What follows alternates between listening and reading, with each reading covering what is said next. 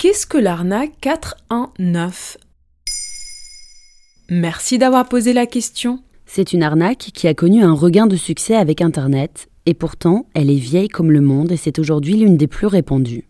Mais si, vous en avez sûrement déjà été victime. En général, elle se matérialise par un email reçu d'un destinataire inconnu qui vous demande de l'argent. Il s'agit d'une escroquerie sur les frais d'avance. L'auteur du mail, souvent un riche héritier également atteint d'une maladie incurable, promet de vous partager sa fortune à condition de l'aider pour la première transaction. Autre scénario, celui de la grande tante atteinte d'un cancer mais incapable de payer son traitement et pour lequel on a besoin de vous. Mais comment ça marche? Toute l'arnaque repose en fait sur le recours à l'empathie de la victime. Voilà pourquoi la riche héritière est souvent une femme. On aurait davantage tendance à l'aider qu'un homme.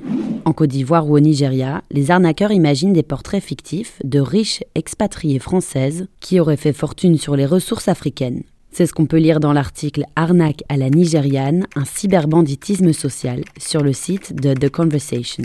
Selon la logique qui est décrite, pas question de laisser cet argent aux États africains, jugés ici corrompus. Il faut laisser sa fortune à des héritiers européens et tant qu'on y est, leur suggérer ensuite de construire une école ou un orphelinat avec cet argent. On joue ainsi sur la corde sensible du sauveur colonial et de l'Afrique pauvre et corrompue. Et c'est ainsi qu'arrivent dans nos boîtes mail ces histoires improbables qui pourtant font plus d'une victime. Et d'où ça vient? En réalité, cette escroquerie ne date pas d'hier. On l'appelle fraude à la nigériane ou fraude 419 du nom de l'article de loi nigériane qui pénalise cette manipulation. La fraude puise son inspiration dans les lettres de Jérusalem, escroquerie de la France du XVIIIe siècle, qui consistait pour les malfrats à contacter des victimes auxquelles on confiait la menace d'être spolié de toute sa fortune. L'escroc jouait sur la corde sensible en sollicitant l'empathie de son destinataire. Seule cette personne-là pouvait vraiment le sortir d'affaire. Et cette même arnaque s'inspire d'une escroquerie plus vieille encore, remontant au XVIe siècle, celle de la prisonnière espagnole, où là aussi, on fait miroiter à la victime une récompense tout en l'incitant à dépenser une somme d'argent pour en bénéficier. Et que sait-on aujourd'hui de cette cybercriminalité? Le vieux tour a pris des formes plus modernes avec Internet et les réseaux sociaux. À l'époque des lettres de Jérusalem, on estime quand même qu'une lettre sur cinq trouvait un ou une intéressée.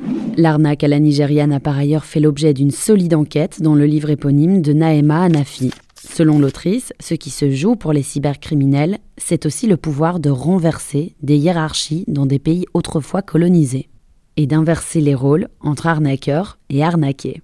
Voilà ce qu'est l'arnaque 419. Maintenant vous savez, un épisode écrit et réalisé par Johanna Cincinnatis. En moins de 3 minutes, nous répondons à votre question. Que voulez-vous savoir? Posez vos questions en commentaire sur les plateformes audio et sur le compte Twitter de Maintenant vous savez.